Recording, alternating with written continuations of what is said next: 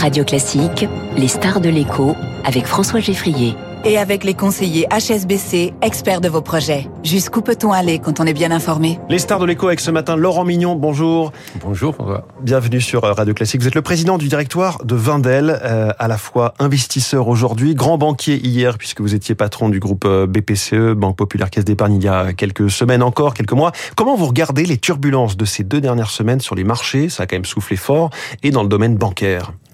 Ah, écoutez, moi je suis moins présent, mais je les regarde comme Ça vous touche directement. Oui, bien sûr, bien sûr, est coté en bourse. Non, bien sûr, puis c'est c'est important pour pour l'économie, pour les acteurs. Euh, non, je, je, pense que ce que ça illustre fondamentalement, c'est que euh, la hausse des taux qu'on a connue depuis quelques années euh, n'est pas, enfin quelques mois, pardon, est quelque chose de de qui n'est pas anodin, quelque chose qui qui qui bouleverse quand même un environnement, un écosystème qui s'était créé. Et euh, moi, j'ai toujours, euh, je crois, indiqué quand j'étais je le dis toujours aujourd'hui, que cette hausse des taux à long terme est une bonne chose pour euh, l'environnement bancaire parce que euh, ça permet d'avoir un environnement plus normal que des taux à zéro. En revanche, la période de, de transition d'une économie où l'argent est quasiment gratuit à une économie où l'argent retrouve une certaine valeur est une transition qu'il faut surveiller, qu'il faut suivre avec vigilance.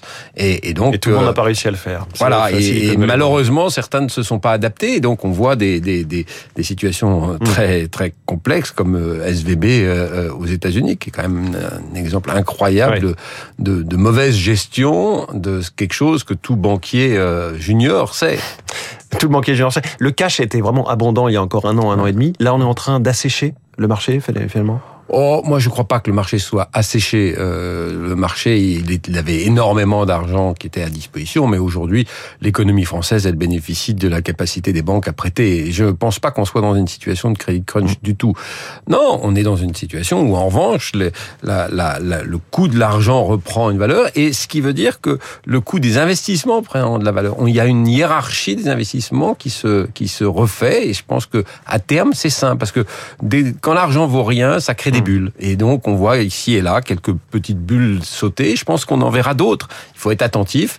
Ce que je remarque quand même, c'est que euh, le système sait les gérer aujourd'hui et les gère euh, plutôt bien. Enfin, certaines nécessitent des actions assez décisives, mmh. comme on a vu ce week-end euh, pour Crédit Suisse, mais, mais, mais sur le fond, le système les, a, les absorbe. Alors parlons-en des investissements. Vous venez de lancer chez Vindel euh, des nouvelles orientations stratégiques, notamment l'ambition d'investir 2 milliards d'euros dans les deux prochaines années. Vous parlez de flexibilité, d'une politique active de gestion du portefeuille. Qu'est-ce que vous mettez derrière tout ça précisément? Bah, Je crois que la vocation d'une entreprise comme Vindel, c'est d'être aux côtés justement des entreprises, accompagner des entreprises dans leur développement. Euh, nous cherchons à investir euh, l'argent que nous ont confié nos actionnaires pour euh, le faire fructifier en accompagnant des entreprises dans leur croissance. C'est vraiment ça notre vocation. Et, et ça fait euh, euh, quelques années où on a été plutôt prudent, on a géré notre portefeuille. Aujourd'hui, je pense qu'on a la capacité à déployer du capital. Mmh. 2 milliards d'euros que nous voulons investir auprès d'entreprises qui ont des perspectives de croissance, euh, qu'on va accompagner dans leur réussite et, et, et, et bien entendu, avec ça, générer euh, un retour satisfaisant pour nos fonds propres. Et vous nos, avez nos dessiné le, le, portrait robot de la cible, ce serait des services aux entreprises, les télécoms et technologies et la santé. Oui, parce dans que ces trois secteurs? Parce que c'est là qu'on a les plus grandes compétences, que nos équipes connaissent bien, euh, euh, et il y a de très belles équipes chez Vadel qui connaissent bien ces secteurs, connaissent bien ces entreprises, et elles sont capables de, de faire ce qui est notre métier, ce qui est notre valeur ajoutée, c'est d'être à côté des entreprises pour les accompagner, leur donner des conseils, les, les, les aider à faire des choix parfois, et, et en faisant ça, bah, c'est comme ça qu'on peut créer de la valeur. Être un actionnaire actif auprès de sociétés, essentiellement de nos côtés. Je pense que c'est vraiment ça qui est la, la, la, la vocation d'un investisseur de long terme comme Vindel. De long terme Oui, de long terme. Vous dites flexible, ça, ça veut pas dire que vous changez votre. euh, Non, flexible. votre la flexibilité, c'est juste avoir une capacité à, à, de temps en temps, arbitrer un peu dans son portefeuille. Il y a des mmh. entreprises qui peuvent trouver la croissance plus forte avec d'autres actionnaires demain. Mais fondamentalement, nous sommes un actionnaire de long terme. Nous sommes là pour créer de la valeur à long terme avec mmh. des entrepreneurs que nous accompagnons. Laurent Mignon, grande nouveauté chez vous, la gestion pour compte de tiers. On pourra vous confier son argent pour que vous le fassiez fructifier, le private equity. Petite révolution euh, pour Vindel bah, En fait, c'est le constat que justement, il existe des talents, une plateforme de gestion que nous utilisons aujourd'hui simplement pour le compte des actionnaires. Et on se dit, mais pourquoi ne pas utiliser cette plateforme euh, au service d'autres investisseurs qui veulent investir dans ce style d'investissement qu'est Et donc dans d'autres entreprises que les sept aujourd'hui dans lesquelles vous avez des bah, De fait, plus on aura un, un montant d'argent à gérer, plus on sera amené à investir dans de nouvelles entreprises et les accompagner. Et c'est fondamentalement faire le constat que nous avons aujourd'hui la capacité à développer ce métier de gestion pour compte de tiers en partant d'une base qui existe, qui est le talent et des hmm. équipes existantes, la plateforme. Et demain, ça sera pour nos actionnaires une source de revenus supplémentaires. Donc oui, ça fait simplement des revenus récurrents. voilà, des, des, des, revenus qui sont. risques aussi. Voilà, c'est une entreprise à ce moment-là qui devient de ce point de vue commercial puisqu'elle est rémunérée par des par des, des, des, commissions de gestion pour la partie hmm. De gestion pour de tiers et puis toujours la, la capacité à investir notre argent sur long terme à côté d'investisseurs. Et donc cette double vocation, à mon avis, est euh, créatrice de valeur à long terme. Et puis c'est surtout aussi la capacité à étendre nos compétences, à avoir de nouveaux talents qui nous rejoignent et, à faire fructifier euh, euh, la taille de, de, de, de Vindel dans les années qui hmm. viennent. Vous promettez une rentabilité à deux chiffres, hein, le total shareholder return, ce qui est assez ambitieux. Ça commence quand et c'est pour quel type de clientèle? Est-ce qu'il y a un ticket d'entrée? Ça commence maintenant. Euh, euh, alors c'est un peu de travail. c'est une stratégie qui est une orientation stratégique, donc c'est sur le long terme.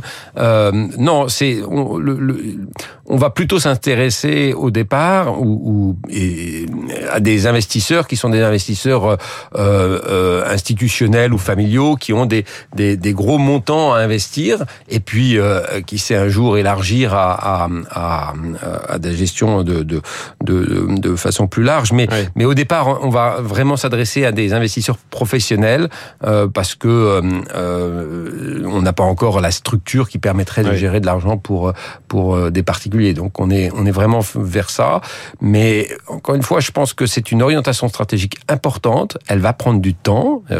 passer d'un d'une gestion pour le compte de ses actionnaires à une gestion pour le compte de clients, c'est un mouvement important et, et, ce mouvement, moi, je veux pas le faire dans la précipitation. Je veux le faire dans dans le calme, avec la durée.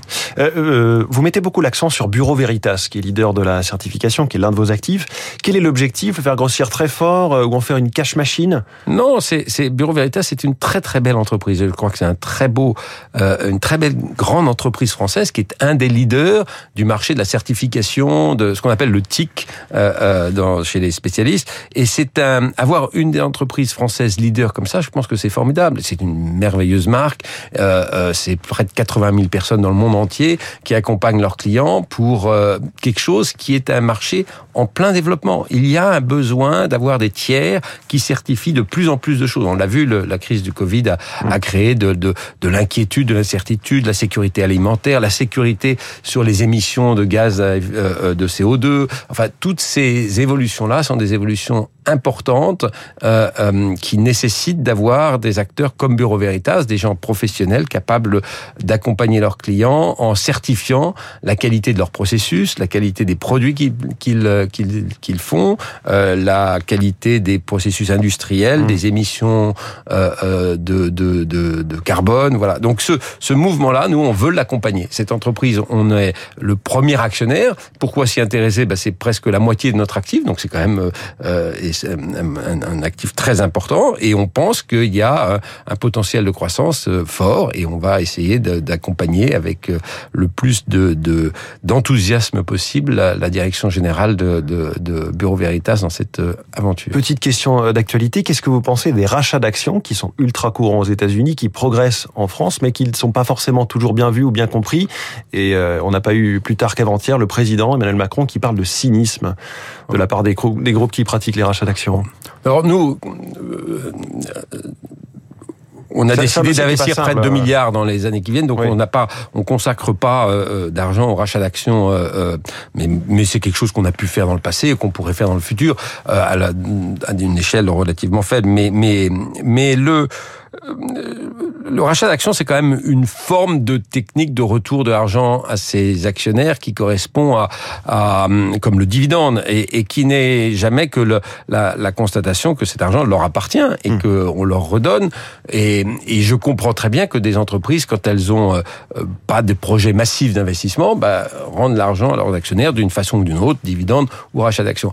La, la, question en fait qui est posée, c'est plutôt de se dire euh, quand les entreprises ont une rentabilité très élevée, euh, est-ce que il faut partager mieux la valeur entre les, actionnaires euh, et, et, les salariés. Et de ce point de vue-là, moi, je pense que on devrait s'appuyer sur les travaux qui ont été faits de façon remarquable entre euh, les syndicats et, et, le patronat, sur qui le ont abouti sur la, un accord sur le partage mmh. de la valeur, qui, je crois, répond bien à cette préoccupation légitime qui est de se dire, bah, quand l'entreprise performe bien, il faut pouvoir avoir plus de partage de cette valeur entre entre les parties prenantes euh, en France, quand même, hein, le, le, les salaires euh, représentent 60% de la valeur ajoutée, oui. ce, qui est, ce, qui est, ce qui est une part importante. Hein. Merci beaucoup, Laurent Mignon, et les nouvelles orientations stratégiques du, du groupe Vindel. Donc vous êtes le président du directoire. Merci beaucoup d'être venu ce matin en direct sur Radio Classique. Très bonne journée. Il est 7h25.